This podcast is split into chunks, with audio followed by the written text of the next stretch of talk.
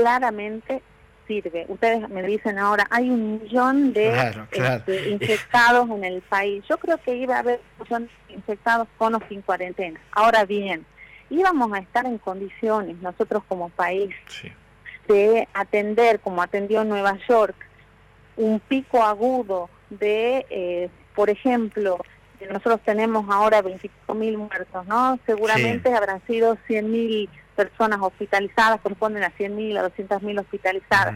¿Hubiésemos podido atender a 100 o 200 mil personas en un mes si no hubiésemos hecho la cuarentena? Yo creo que no.